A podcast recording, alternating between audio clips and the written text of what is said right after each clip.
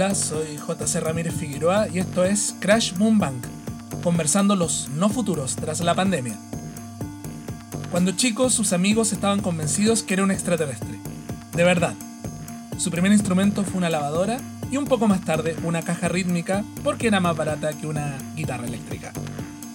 Introdujo el electropop en Argentina con los encargados y desde el 88 hasta hoy va mutando desde la canción arrebatadora y acústica a las máquinas y desde la producción de centenares de bandas como Soda Stereo, Babasónicos, Los Brujos o nuestros compatriotas de Canal Magdalena, hasta la tecnodelia de discos como Cámara, Colores Santos, grabado junto a Gustavo Cerati, o Recolección Vacía. Compositor, agitador, teórico y crooner, todo eso y mucho más es Daniel Melero. Aprovechando el estreno universal del documental Canción Infinita de Rolly Raywolf en puentesdecine.com y también el lanzamiento del EP Déjate Querer, que incluye además cuatro remezclas que homenajean sentidamente a Roberto Galán, hablamos de confinamiento, poshumanismo, inteligencia artificial y por qué debemos cuestionarnos de dónde vienen nuestros celulares.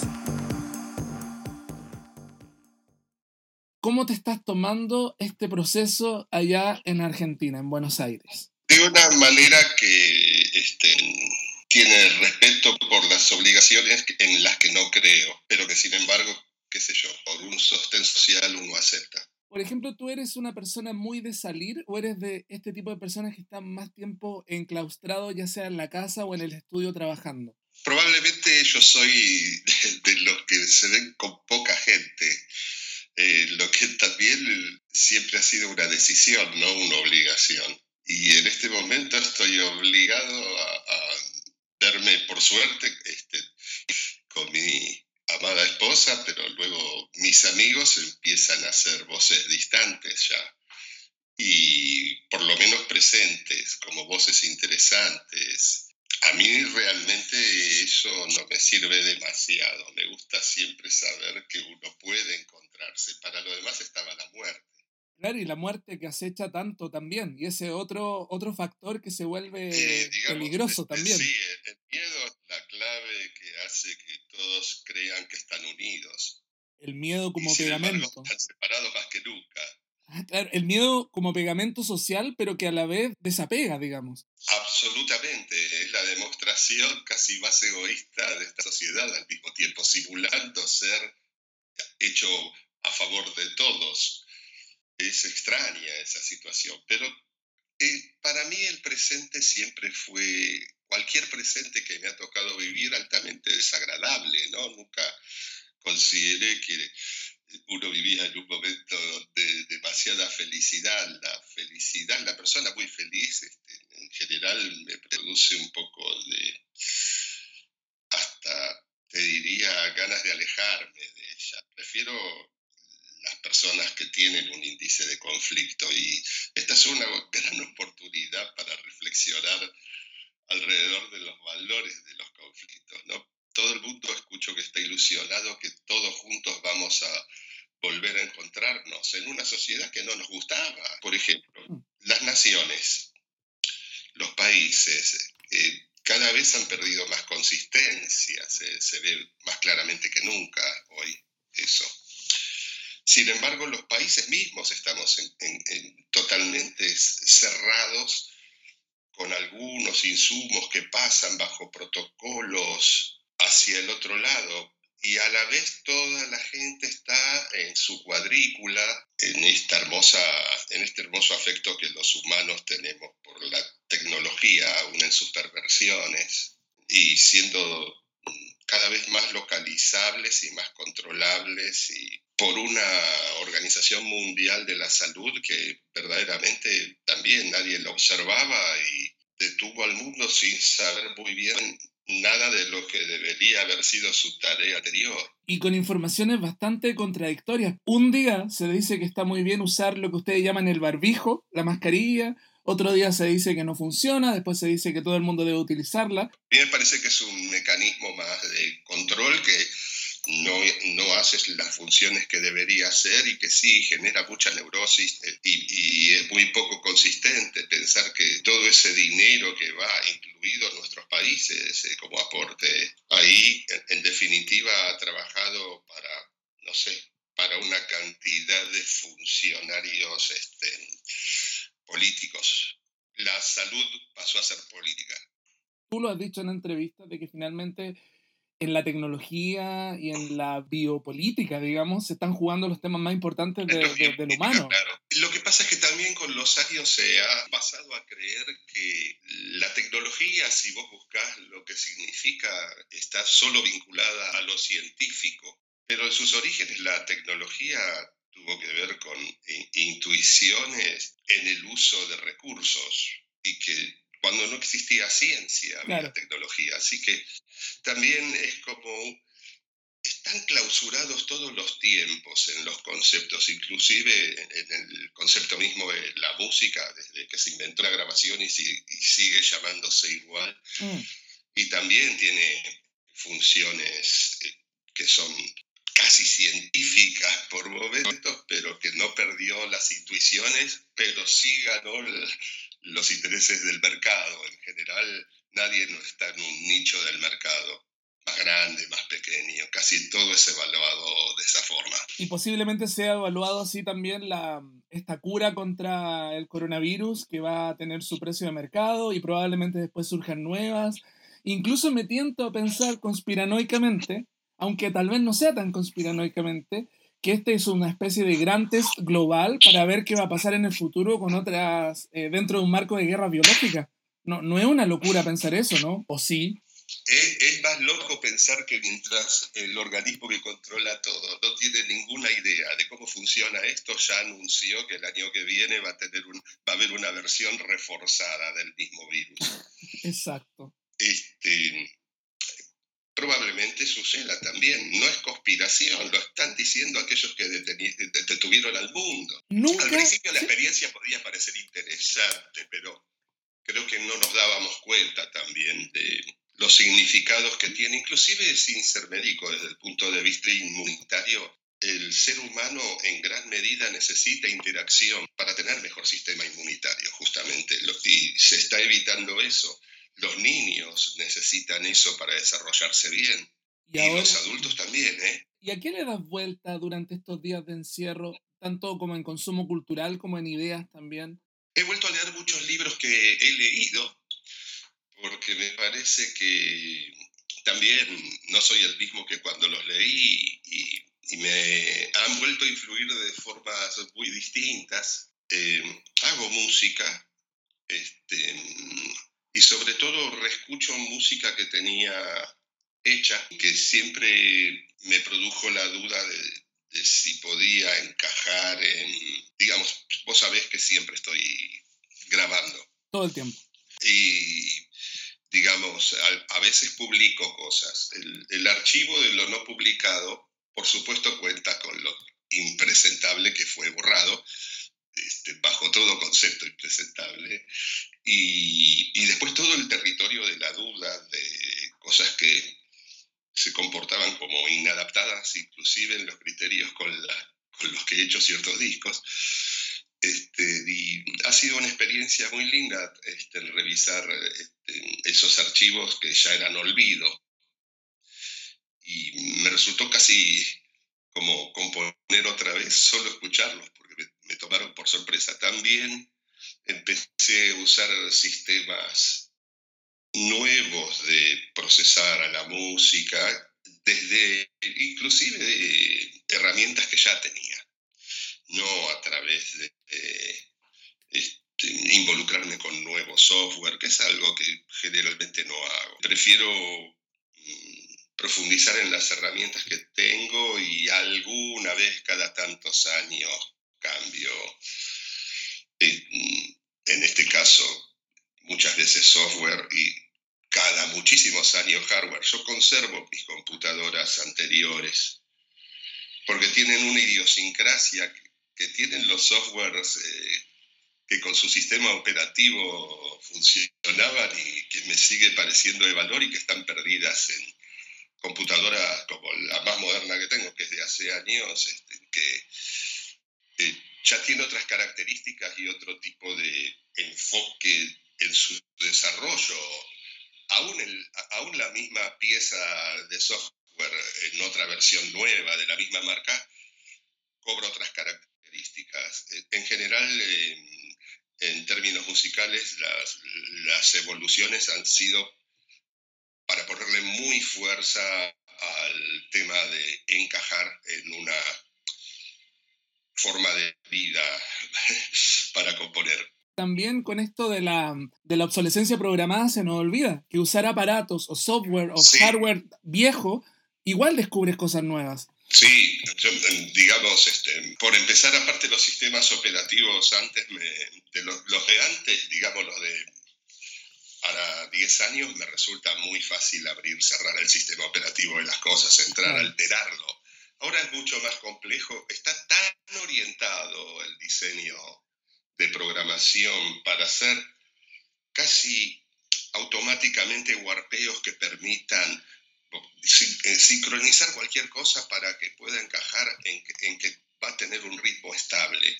Hay una cosa que es general que es que uno dice que sí. Para decir que no hay que destilar las cosas. Y cuando uno no destildó, todo funciona como pretende el diseñador. Desde la navegación en Internet a, a estar haciendo música con un software que aunque vos por ahí intuitivamente estás ahí arrojando los files, todo está luchando por sincronizarse en vez de ser individualmente lo que es. Es una idea de perfección también que al no admitir el error eh, eh, no, no, no, no, es interesante, creo yo. Como que tiene que haber error, tiene que haber... No está considerando formatos que no sean el cálculo. Mm.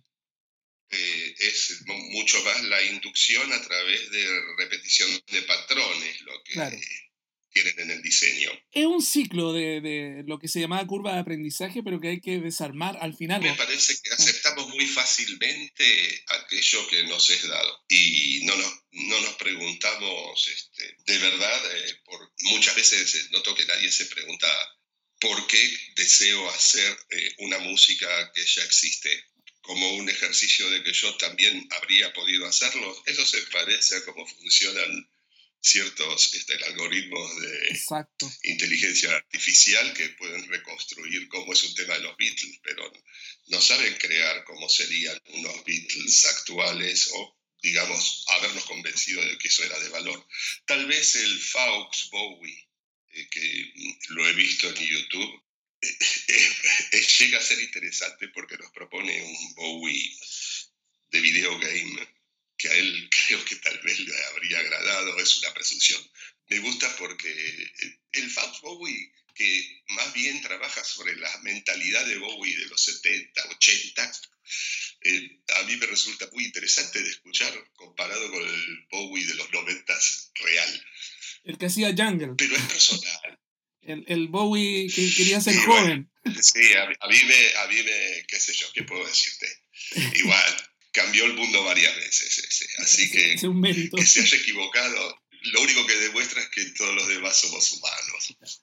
Es que me acordé del experimento de los Beatles y realmente sonaba como una, una canción tributo más que algo realmente novedoso porque partía de la base de tomar ciertas ciertos patrones eh, de melódicos Beatles muy reconocibles y te hacía una canción, un desecho que Lennon habría dejado de lado. Yo Probablemente sí, mm, mm, y al mismo tiempo también esa es una presunción, pero quiero decir, este, tratar de reconstruir el pasado a través de inteligencia artificial es agregarle estupidez de programador. ¿sí? Ahora, la brillantez sería este, asombrarnos con algo que no existe desde la programación y que tenga un parámetros este, tan abiertos o tan cerrados que solo puedan pertenecer a una era que hoy no existe y que solo algunos querrían escuchar o usar eso, no estoy seguro que solo algunos. Yo creo que mucha gente querría encontrarse ante un artefacto que tuviera por lo menos estupidez del futuro artificial. Claro, y que, y que imitara o tratara de aproximarse a procedimientos, más que imitar directamente como un sonido. Lo que tú decías antes, que era meterse en la cabeza del autor. Sí, sí, sí, a estar, a estar creando a través de un procedimiento que sea de comando muy abierto. Yo creo siempre que las, las películas que pretenden ser de ciencia ficción, del futuro, qué sé yo, cometen el error de estar narrándose desde un tiempo que es el presente, que había en ese momento. Sí Y entonces queda siempre grotesco cuando uno lo ve un tiempo después, pero me encantaría pensar como error este, en una música de 20, 30 años con inteligencia artificial. A ver, ese desarrollo sería sensacional.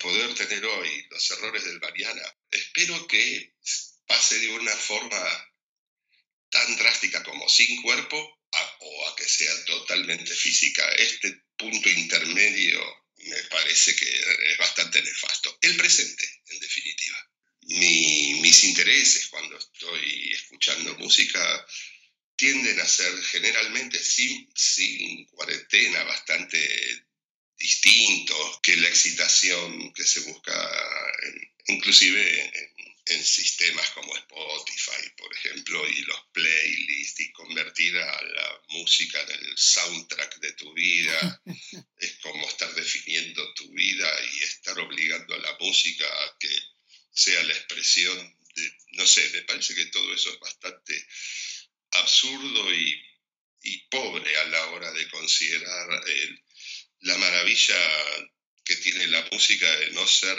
necesariamente un objeto que provenga solamente, porque uno imagina con la música, pero eh, está por vibración en el aire presente, por sistemas que son emocionalmente más antiguos que la pachanga, digamos. Todo el mundo está viviendo, escuchando música en streaming y lo primero que se ha suspendido es que los artistas toquen en vivo. Se suspendió el público y, el, y lo único que existe es el vivo del streaming, que siempre es falaz y que al mismo tiempo es bastante poco eficiente como para mí como experiencia física. Vos sabés que yo me mantengo bastante aparte de lo que sería estar en las redes sociales y todo eso. Sin embargo, navego todo el tiempo Internet.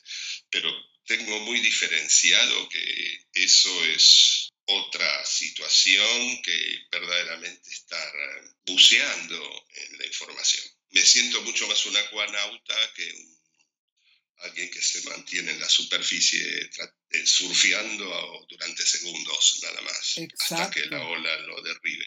Porque tú decías en una entrevista, decías que justamente tú eliges conscientemente eh, no estar en las redes sociales porque no encuentras ni información ni interacciones que te son provechosas. Que me parece bastante sí, bien. Sigo pensando así y digamos, yo podría haber revisado esa idea, pero como por todos lados te llueve, lo que ahí sucede, este, como un chiste oportuno, encuentro que hay a veces o algo así, pero me interesa mucho más leer blogs que, que estar eh, considerando que hay algo inteligente que se pueda decir del mundo de hoy eh, con una cantidad de caracteres especificados por una aplicación y al mismo tiempo considero que eso también es útil, pero es bastante esclavo esclavizante casi, y seductor poniendo su mano sobre la pantalla táctil y pasando de, un, de una situación a otra. Y en realidad este, esa información que recibieron solo sirve para estar eh, en un entretenimiento muy corto y ansioso. No funciono así, no es que lo critique, pero veo eso al mismo tiempo. No, no, no estoy en contra de que suceda y de verdad la mayoría de las personas que me rodeaban, porque ya no me rodean, están en otro lado, eh, pasan mucho tiempo ahí y no dejan de ser personas muy interesantes con las que yo quiero interactuar. Claro, es que Daniel, el problema tal vez es que estos sistemas de redes sociales están diseñados con algo bien químico, que es la idea de la endorfina, cuando te hacen un like o cuando te ponen un corazoncito, pero es tan cortita esa felicidad, ¿no? Es tan, no lo sé. Sí, bueno, a mí me parece ansiedad más que felicidad. puede ser. Casi una angustia, te diría. Es que no quiero exponerme a, una, a ese tipo de situaciones porque me hace más libre otro tipo de cosas. Que considero más introspectiva, pero no necesariamente porque crea que es un valor para todos. De verdad, yo tengo un Instagram, un Twitter y, y un Facebook y es manejado de acuerdo a un criterio que tengo, pero no por mí, ni siquiera los visito. De hecho, en un momento tenías como muchas cuentas de gente que se la creaba con tu nombre, tú contabas eso, y que te parecía interesante también. Sí, sí, sí, y algunas eran buenas. sí. Realmente yo pensé, bueno, qué sé yo, no quiero tomarme ese trabajo respecto de... Hasta posteaba bien la persona que simulaba ser Daniel Velero, eh, eh, el Daniel Velero que a veces soy yo. El melero público. El velero público, exactamente. Tú me dijiste que estabas leyendo mucho. ¿Qué estás leyendo, autores? Que leí, los que leí... ¿Los que estás leyendo ahora? Estoy volviendo a leer Sapiens de Yuval Harari, un libro que es eh, así muy este, un hit. Eh, estuve volviendo a leer este, el manual de KLF y eh, eh, Sonic, eh, Sonic Weapons, Sí. el Un clásico, libro sí. de Goodman. Este, y déjame ver, voy a fijarme, porque, ah, estoy leyendo uno que no había leído y me tiene como loco. Este libro me interesa muchísimo. ¿Cuál, cuál? Ernst Younger, y se llama, según la traducción, sería El emboscado o La emboscadura, y es un libro realmente muy, muy, muy interesante. Después volví a leer eh, el, a eh, un pequeño texto sobre cómo iba a funcionar la, via- la videoesfera y el sujeto fractal. Mm, Luego este, empecé a leer esta semana un libro que me pasó mi querido amigo este, Gustavo de Leonardis, un compositor muy interesante, contemporáneo, que se llama La música experimental, Cage y más allá. Este, este es de Michael Nyman, el, el libro, y que digamos es un músico muy interesante. Y por primera vez me enteré sobre Ludwig Wittgenstein. Y bueno, estuve leyendo el, el- el único que- libro que escribió, el único libro que se publicó mientras vivía y otro más. El, el- que estoy leyendo ahora es el Tractatus Lógico y Filosófico. todo lo estás leyendo como al mismo tiempo, ¿no? Tractatus Lógico Filosófico. ¿Y eso lo estás leyendo todo como al mismo tiempo? Así, es, es bien interesante esa experiencia. Lo leí y lo volviendo a leer porque justamente afirmaciones o presunciones de un libro me van llevando a, a otro o a hacer una búsqueda online a ver qué significaba eh, históricamente tal o cual idea. Esto lo- los libros los leo en pantalla. Ah, perfecto. A mí me resultan este, inspiradoras todas estas cosas, inclusive sí te confieso que cuando estoy trabajando, bah, trabajando nunca trabajo yo, estoy dedicándome siempre, Claro. pero eh, si supongamos que estoy mezclando un tema eh, que tiene de verdad canales, eh, por, y aunque sean escuetos, ¿no? Mío o de otro, siempre tengo en- a- detrás de la pantalla del editor de música algunos libros en PDF y cada tantos minutos de manera irregular o este, porque sí, eh, eh, saco la interfaz de- de- de la- del Pro Tools, por Claro, ejemplo, claro. O, o de cualquier software que esté usando y paso a ver cualquiera de esos libros y coloco alguna palabra que me parezca que puede darme el disparo que me ofrezca una nueva visión de esto que estoy ejecutando. Bueno, vos sabés que igual mi libro favorito, te- tal vez lo sabés, A ver. que es Ficciones de, De Borges, Luis claro. Borges. Ese lo sé de memoria Ah. casi. Especialmente el cuento Clonum Baror Mistertius. Me habían hablado del disco con Diego Tuñón, que es, eh, una, es una reedición, o corrígeme tú, por favor. Por favor, lo hago. Ya. Este, como no, este, el, Diego, el Diego con disco, el disco con Diego, ¿Sí? este, en- ahora se va a transformar en un vinilo, además de estar publicado digitalmente. Eh, eh, es un proyecto que mm, ni siquiera lo iniciamos pensando que tenía que ser publicado. La ruta del opio. La ruta del opio. sí. Ahora encontré el título. Eh, ahora va finalmente a ver la luz. Creo que el proceso nos llevó más de cinco años. Por supuesto estábamos involucrados en distintos proyectos en el medio, inclusive colaborando con el otro. Él, como todos deben saber, es eh, tecladista del grupo Babasónicos. Comenzó como una serie de temas que fuimos grabando. Afortunadamente también tenemos la suerte o la elaboración que hizo Babasónicos para llegar a tener un bello estudio de grabación, algo que está muy en desuso, por supuesto, desde que esto comenzó y mucho antes, pero que a mí me parece de valor. Y ahí desarrollamos una cantidad de performances eh, eh, con, con, el piano hecha por él y la fuimos procesando y la fuimos retrabajando, reelaborando durante cinco años, porque solo estaba hecho esto por el placer de estarlo haciendo. Claro.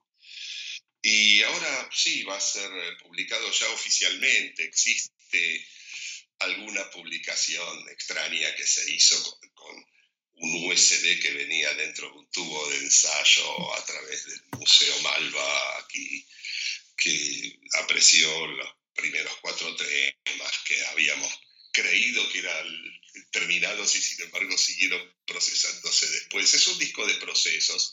Este, y a mí me pone muy contento. Tiene una hermosa carátula que ha hecho Gabriel Ruth, que fue y sigue siendo como una tercera pata del proyecto desde el punto de vista, como si fuera poco, visual. Y es muy lindo pensar que va a haber una tapa de 30 por 30 centímetros que se va a poder ver, aunque uno tal vez no compre.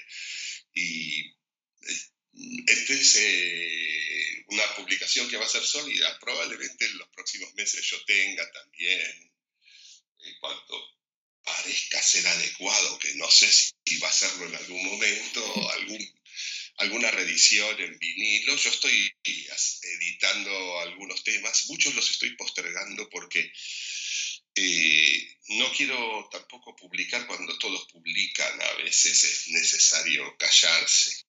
Lo que me interesa en este momento a mí eh, solo sería transmitirte dudas. No, no estoy seguro que creo que, eh, y perdón que use una palabra tan pueril, lo conveniente. Pero sí sé que prefiero en este ajedrez mm, perder un poco de tiempo analizando mi próxima jugada. Probablemente sacrifique alguna pieza, a lo Fischer. Para ganar después. lo, lo mío sí es un tipo de de victoria que no tiene que ver necesariamente con el triunfo, pero que es un triunfo personal. La diferencia es, este, yo nunca querría este, salir de mi éxito, que está hecho de fabulosos fracasos desde el punto de vista de la fama. Y eso me, me mantiene muy vivo también. Sí, yo creo que estás en un muy buen lugar en realidad. En un lugar mental, en un lugar espiritual, si es que podemos hablar de eso. O el haber elegido rechazar la fama cuantitativa, como a los rankings. yo tampoco creo que eh, quiera hacer el trabajo que eso requiere. Es mucho. sí, y no vale la pena. Inspirativo, qué sé yo. Te agradezco igual, inclusive la palabra espiritual que parece conflictivo. En estos tiempos sí en cualquier tiempo, mm. porque digamos, también está usada para, para formas que tienen que ver con la religión. Mm. Pero sí, en mi espíritu persiste esta idea y eh, yo amo hacer música.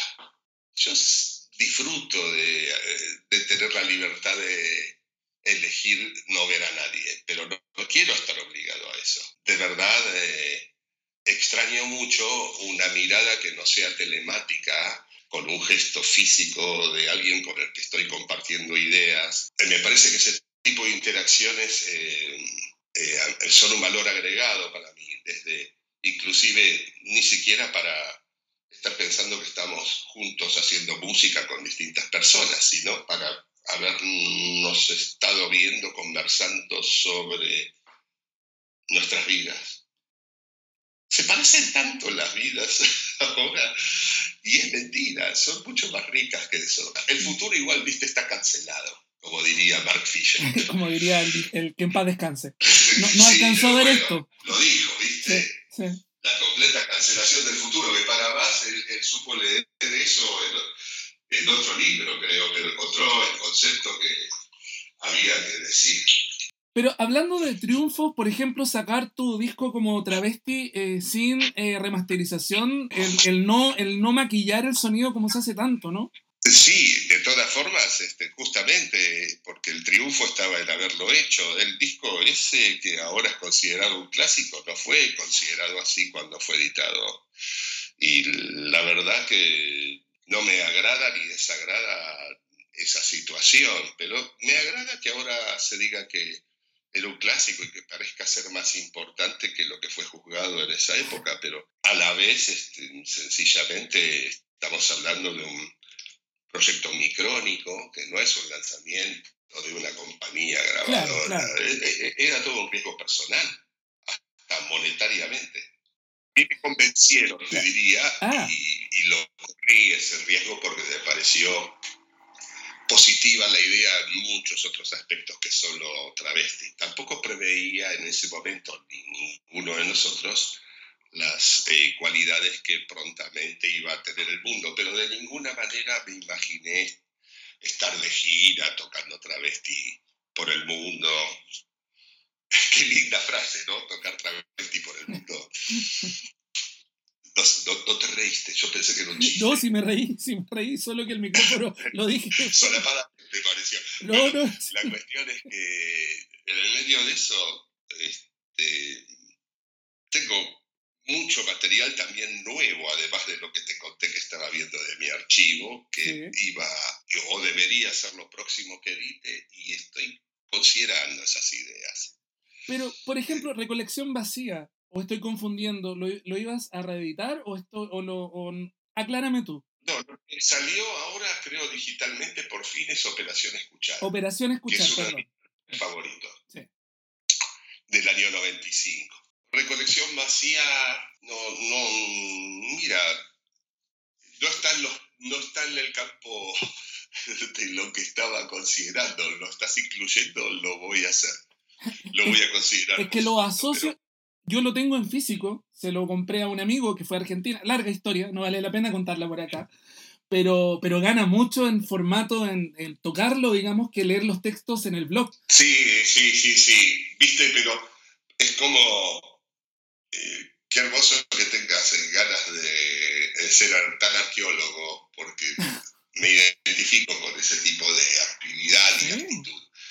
Eh, imagínate que ya me molestaba este, reeditar travesti a mí y a la vez era una cosa que debía ser hecha, digamos, inclusive en, mis movimientos artísticos, yo necesito a veces ser permeable a cosas que eh, aparentemente a priori no estoy de acuerdo, pero afortunadamente estoy tan bien rodeado que se comprende que esa acción y correr ese riesgo vale la pena.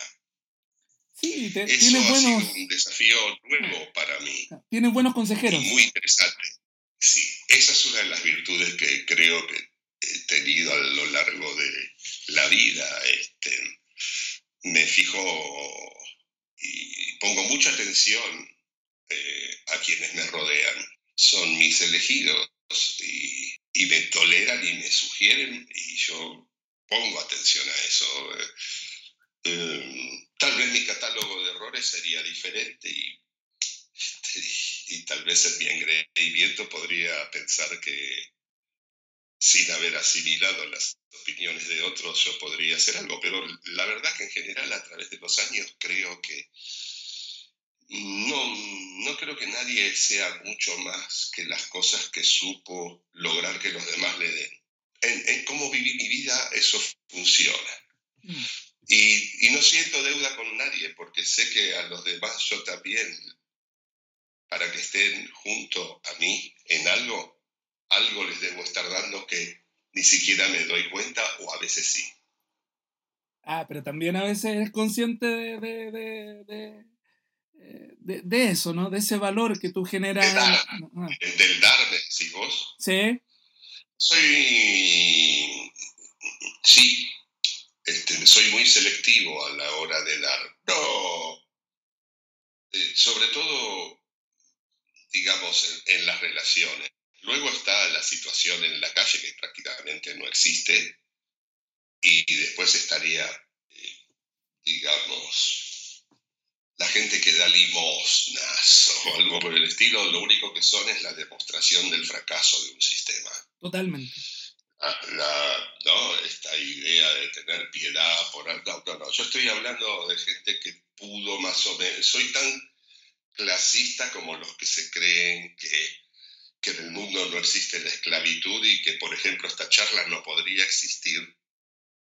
Yo lo sé y, creo que otros eligen eh, hacer de cuenta que no, pero esta tecnología que permite que estemos hablando en este momento, donde está cancelado el presente, es gracias a que existe esclavitud. Hay mucha más esclavitud que, este, que en la época del tráfico de gente desde África. Sí, surge de una explotación brutal. O sea, el, grado de, maléfica situación que hay para que tengamos estas baterías en los celulares y en las computadoras y que parece que somos todos, este, estamos todos juntos, ¿viste? Este es el mensaje ahora. Mentira, estamos todos, todos separados y bien separados de los que verdaderamente sufren.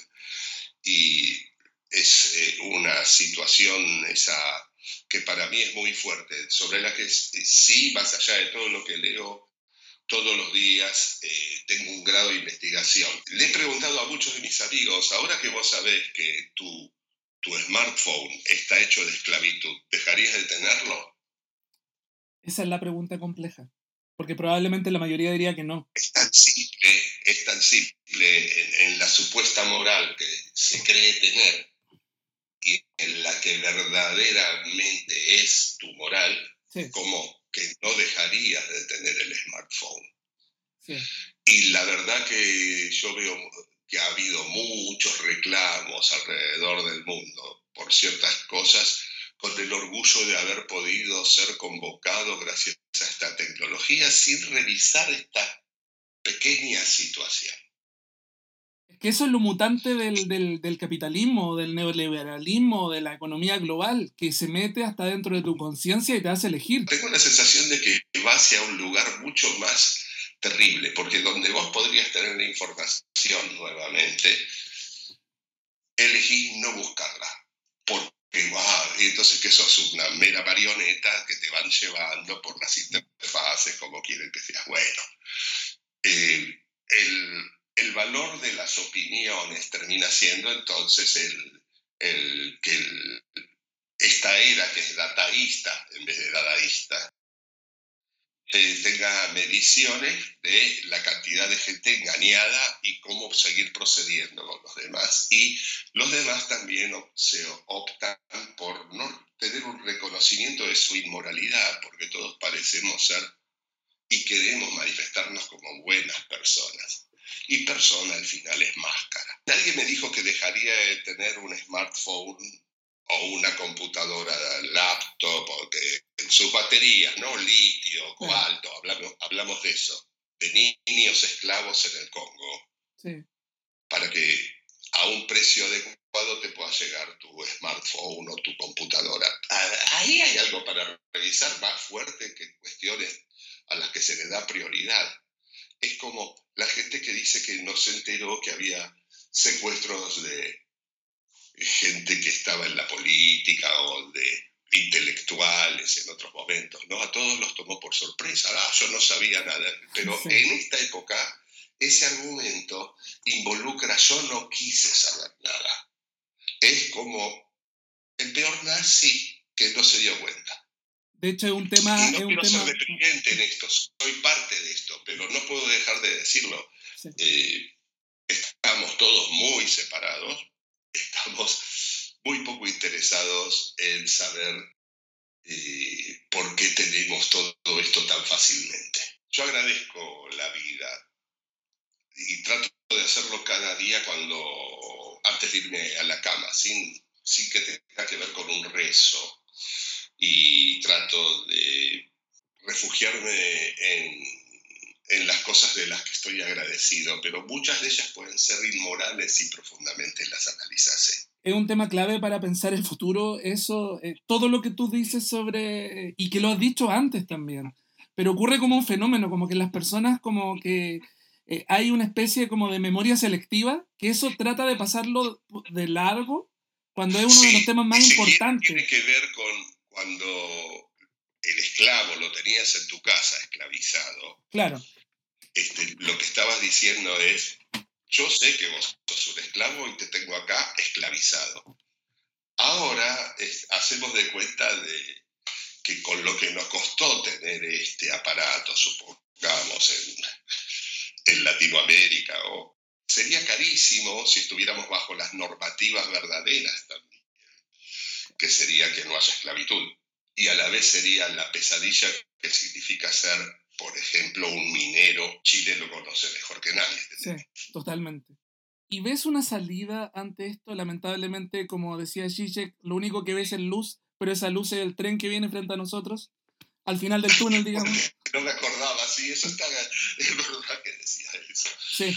Bueno, este, yo salida, eh, en cierta medida, yo siempre me he sentido como el personaje de ese libro que te mencionaba hoy, sin haber leído ese libro hasta hace poco, emboscado en sentido. Y mis salidas han tratado de ser públicas y personales al mismo tiempo, y es una dicotomía eh, compleja de cara como sistema de vida, pero que sin embargo no me ha hecho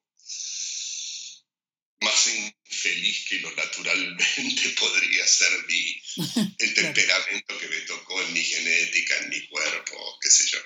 Dentro de todo, haber sabido, saber enamorar, enamorarse y vivir en amor, que es mucho, muy, muy distinto a el enamoramiento, que es casi una enfermedad el enamoramiento. Sí, eso, eso es como una etapa que se va. preservar el mm, amor, mm.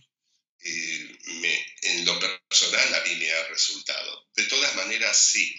Lo que creo es que todos debemos revisar otros aspectos de la sociedad que desde un cierto tipo de reclamo que es escaso, no se está teniendo en cuenta, que tiene el engreimiento solamente de estar usando una interfaz diseñada, como también tiene el engreimiento de estar opinando sobre lo que verdaderamente no nos dedicamos a indagar afuera del marco de información que recibimos de opiniones de otros. Ahora, si yo veo una salida, yo no veo una salida, pero no creo que va a ser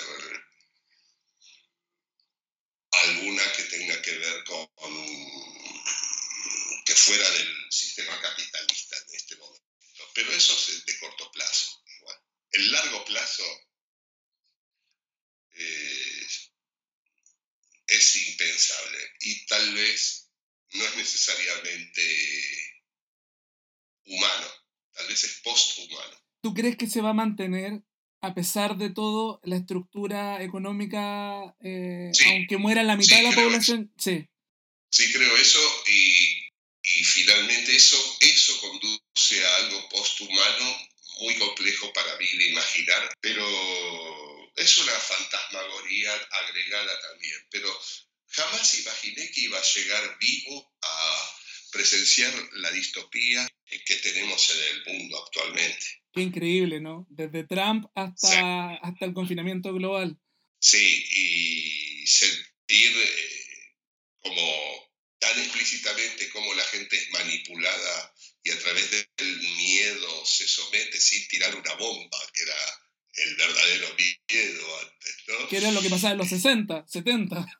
Sí, pero ya, viste, alcanza, alcanza esta gripe de valor agregado de la cual nos dan información todo el tiempo cambiante para que se suspendan todas las protestas que eran incompletas, desde mi punto de vista, por miedo, por contagio. Mientras todos se la pasan enviándose links virales. ¿No es cierto? O sea, eh, ah, bueno, entonces cuando el virus es real solamente tenés miedo, te interesa, es, es maravilloso. Digamos, este, no quiero profundizar en cosas que a la vez serían demasiado personales y me daría vergüenza escuchar que las dije públicamente. Ah, pero dale. No, no, no, para tanto hoy no. Salvo que esto sea un éxito de, taquilla, ¿viste? No, mentira. No, es que, aunque no lo creas, este, en mi pequeño mundo siento una enorme responsabilidad social desde siempre. Y hay momentos que ciertas cosas es bastante fuera de lugar he estado hasta hoy. Tampoco quiero no estar en ningún lado. El limbo es un lugar donde no espero redención igual. ¿eh? ¿Sabes que tenía decidido, me pide la gente que me conoce, no hablar sobre este tema de la esclavitud, porque amargo cualquier reunión. Pero esa es la misión de un artista. Eh, amargar, provocar, dejar pensando, si no es incompleto. Sí, es verdad. Alegrar con facilidad es propio de, gente hipócrita. Tú no eres rockero, tú vienes de la cultura rock como muchos, pero no somos rockeros de chupa de cuero. No, digamos, para, vos sabés que para mí el rock es una cultura que involucra en alguna de sus secciones eh, el uso de cuero. Este, pero, este, digamos... Y ropa negra. Sobre todo, yo confío mucho más como, como órgano, prefiero este, la piel del sapiens, pero eh, de ninguna manera se debe uno poner una campera hecha de piel de Homo sapiens. Aunque hubo mucha gente que supo hacer eso con otros y que se, lo sigue haciendo creyendo que está a favor de la libertad. Y digamos, la libertad es muy distinta como concepto al, al, a ser libre. Debo, digo, digamos, una de mis bandas favoritas, eh, lo, lo, especificó muy bien esto, en todo su concepto también de la de-evolución y todo ese asunto, y con bastante humor. Pero de verdad no querría agotarte más tiempo con charlas de esa clase. Pero me interesa un punto que tus amigos te dicen que no es bueno que hables de estos temas? ¿Es porque ellos también les afecta? ¿Realmente les afecta o no lo, no, o no lo han pensado? Eh, no lo habían pensado en general cuando lo hablamos por primera vez y luego están hartos de que eh, cuando el mundo era otro y nos juntábamos reuniones, todo el tiempo la gente tiene ciertas quejas de cómo funcionan las cosas políticamente y están mirando las redes y comprándole en muchos casos a sus hijos aparatos que están constituidos por esto y mientras tanto se quejan de la falta de igualdad o de equidad y arruina una reunión, es verdad, ¿viste? Probablemente toda la gente que pueda escuchar esta charla donde estoy poniendo este tema este, va a sentir algo parecido en ese sentido. Yo tengo un, un pequeño conflicto ahí, pero así como cumplo con todas las medidas que el Estado me indica cuando yo no creo en la noción política de país, inclusive ya. Los países son ficciones. Desde ese punto de vista, la verdad, yo, la verdad eh, para mal toda la gente que me quiere, no he dejado de arruinar las últimas reuniones que tuvimos, pero ya lo viven como, bueno, propio de mí, propio de él, sería desde el punto de vista de ellos. Pero sí, hay unas ganas de no revisar esto en un punto donde te dijeron que vos podés lograr todo lo que quieras si te lo propones, como si vivieras en otro mundo. vivimos en un mundo paralelo, paralelos. Para tontos, claro. Y nada, bueno, uno puede saber que siempre se va a estar equivocado, ¿no? O sea, inclusive en el campo del arte, que sería el, donde es más permisible eso. En, en, las reuniones sociales, la verdad que hay que ser un poco más leve con la gente que te quiere. Pero hay ciertas opiniones que se emiten con tanta hidalguía sobre lo que está pasando y dichas con la seguridad de estar hablando de lo importante desde dispositivos creados por esclavos y que nosotros somos tan buenos, somos almas bellas. ¿Te acuerdas de ese concepto que se Bien, nosotros queremos lo mejor del es, es fabuloso porque mucho más hipócrita que cuando la esclavitud era legal. Ahora que hubo que hacer que no fuera legal, legal, ¿comprendés que es enloquecida esa mentalidad, ¿no? Este, sí, pero hay más que nunca. Y no solo en el sistema de alimentos, o sea, y después hay muchas otras cosas que analizar antes de, este, muchas exigencias que hay. Y al mismo tiempo lo que estamos viendo es que el capitalismo cerró cada país ahora y va a ser eh, lo, lo, más eh, nómada que hay. Es el capital. Y entra y sale de cualquier lado y se transfiere y es una abstracción hasta acá.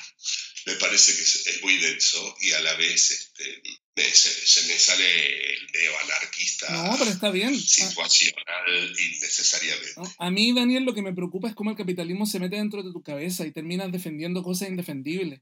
Eso eh, me da miedo cómo se apodera de, de, de, tu alma el capitalismo, cómo se agencia de ti y te terminas volviendo un emprendedor, terminas volviéndote, no sé. no, el emprendedor es tremendo. Sí, bueno, pero... Pero, este... pero hablemos de algo bonito para cerrar, eh, si quieres. Yo miro mucho el cielo.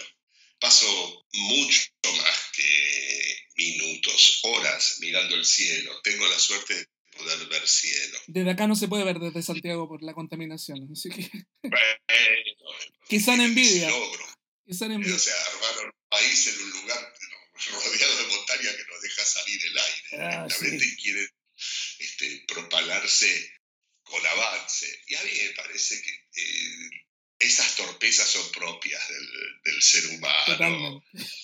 Este, si, si, lo pensamos, viste, toda esta cosa aterradora del exterminio de las especies, y si vos eh, observás la historia arqueológica del mundo, ya en la prehistoria el hombre se dedicó a exterminar a otros este, el Homo sapiens se dedicó a exterminar a otros que eran homo, pero... A otras competencias, sí, sí. Igual, ¿no es cierto? Sí. Y después especies completas en cada país, en cada isla de Oceanía a la que llegaron, ¿no? Totalmente. Y, hablamos todo eso y, y, defendemos al panda, que es casi inviable, pobre el panda en sí mismo, en su metabolismo, y a través de redes sociales basadas en esta situación del cobalto. Y no sé, pero digamos, el capitalismo es la mejor mala palabra que podemos usar hoy en día, como casi, ¿cómo puede ser? Y todo esto, no, no tenemos ni un ápice de vida fuera de eso. Este, de todas formas, en medio de eso, yo escucho mucha música inútilmente. Eh, veo en YouTube muchas conferencias larguísimas, ya pronunciadas también por... Y, no, no me refiero solo al debate de Peterson y Sisek, que me parece mucho más una puesta en escena de comedia. Inclusive cosas que afortunadamente o desafortunadamente no supe ver a tiempo. En esta suerte que yo critico que tenemos, eh, aprovecho mucho más el tiempo dentro de esa idea que, que dentro de creerme un libertario. no, libertario no, por favor. Porque ser libre no tiene ley. El que necesita libertad, aunque yo estaba de acuerdo con la libertad muchos años atrás como necesidad, eh, dentro de lo que creía que significaba, pero eh, poner en manos de abogados nuestra capacidad de ser libres es bastante tonto también. Ponerlo en manos de congresales, mucho más. Eh, poner discusiones donde la sociedad no debería estar discutiendo, porque ni siquiera merece discusión muchas de las cosas que son A o B creo que eh, hay un conflicto ahí con, lo que tú decías, con el término libertad y ser libre, que son eh, categorías distintas. Sí, porque, viste, el libre hoy sería un psicópata. Serial killer. Sería una... Mm. El año pasado, por él, se empezó a, notar eh, que existía una condición psicológica que fue jugada enferma, que eran los hikikomoris Sí, los que se encerraban ahí en su espacio. Sí. Eran las personas que nos piden que seamos hoy. Exacto. Y, había toda una campaña de salvar al hikikomori. Eh, a ver qué pasa ahí. Eso es un tema para analizar. O sea, el diferente o el que nos conviene a, quienes seamos los dueños de la, de la data, que todos sean porque rápidamente terminó ocurriendo. Pero muy rápido. Y, y, y la información que generamos. Si vos tenés toda la data, ¿cómo no vas a ser veloz? Claro. Es tu obligación, es tu trabajo casi llegar a, esa, a ese maleficio. ¿Y qué manera de generar información ahora? Yo creo que este es el momento del Big Data. Sí, pero digamos, yo lo, denominaría más data que información. Porque información, no dentro de lo etimológico, ¿no? sino en mi manera de vida, significa algo que se me agrega a mi forma. Sino que acá lo que se agrega es que yo doy data, que vos das data, que todos damos data, damos data, damos data, bien, pero es observada, medida, especificada y reorientada. Y aprovechemos de hacer una campaña en contra de los hikikomori, que por supuesto es a favor de ellos al mismo tiempo, para convertir al planeta en eso. En un espacio Cuando gigante. Ni siquiera cumplir con los reglamentos de un verdadero hikikomori, que era producir desde su casa. Daniel, quería hacerte como la, la última pregunta o, o, comentario en realidad. ¿No crees la que... última pregunta nunca existe. No, no. Pero gracias. Fijamos que sí. ¿No crees que podremos entrar dentro de todo lo malo a lo que este, este mm, economista Jack Attali, que en su libro Ruidos, él, que curiosamente me parece que fue el único libro que escribió sobre música, el resto es sobre economía, eh, él decía que... Bueno, íbamos, para mí Ruido es un libro de economía. usando la Lo música. que pasa es que es tan brillante que parece arte casi. ¿Cierto? Eh, y él decía que íbamos a llegar a una etapa donde vamos a compartir música. Eh, más que a ejecutarla en vivo, más que comprar un disco, etc. ¿Tú crees que algo de esa profecía se está, se está cumpliendo, se va a cumplir? No, se cumplió hace mucho, cuando eh, empezamos a, a tener file sharing y fue prohibido casi. O sea, cuando se empezó a decir que era piratería bajar eh, discos que habían sido subidos de otra era o de ese momento en internet, este, eh, prácticamente quedó prohibido. Luego terminamos en Spotify, pero eso no es compartir, eso es estar en una interfaz, no es haber bajado el disco a tu computadora, que en definitiva es información lo que estabas bajando. Se impidió ese intercambio de información que fácilmente sucedía en lo que ahora para más la denominaban hasta hace poco la dark wave. Sí, No, la la dark. Mm. O sea, la, la- la red oscura. Bueno, en la red oscura era lindo estar, pero este, empezó hasta hasta a ser prohibida. La verdad que el libro de Atalí vio hasta un punto muy avanzado. Yo tengo el placer de que me fue regalado Pablo Llanton ese libro y me aleccionó mucho. Mu- Ya parece que fuera de una vida que ni siquiera he vivido y que recuerdo como si fuera una reencarnación. Claro. Este, pero definitivamente eh, es- estar o o sea, o sumar likes, todo eso no tiene nada que ver con estar compartiendo información que, que- de la que te apropias. Y yo disfruté mucho esa etapa de Internet y me da mucha pena como después las cosas evolucionaron gracias a abogados y gente como Metallica. Y a Metallica. Qué terrible. Eh, Eh, fue una gran etapa. Yo en esa época, eh, que parece tan lejana, eh, ponía mi computadora online y toda una sección de música mía y de, y de otros que me interesaban dentro de una red social que era, fue muy nutriente para mí, desde donde también supe conectar juntarme con gente que me dio líneas de bajos para canciones mías y baterías para canciones mías, jamaiquinos en general. Y, y luego me encontré con que no podía suceder gracias a, también a grupos de abogados que se dedican a estudiar la libertad. Abogados norteamericanos, estadounidenses, sobre todo, sobre todo.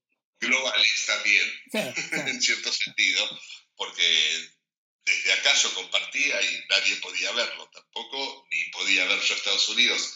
Ahí el aislamiento fue concebido de otra manera. Daniel, ¿me escuchas? Sí. ¿Algo que se me haya olvidado o algo que quieras decir? Yo creo que dije demasiado. Me encanta. Siempre es un gusto. Me avergüenzo. Siempre es un gusto hablar contigo, Daniel. Bueno, te lo agradezco mucho, te agradezco mucho y la verdad disfruté este rato y nada, un gran abrazo y un beso de los de antes, aunque sea virtual.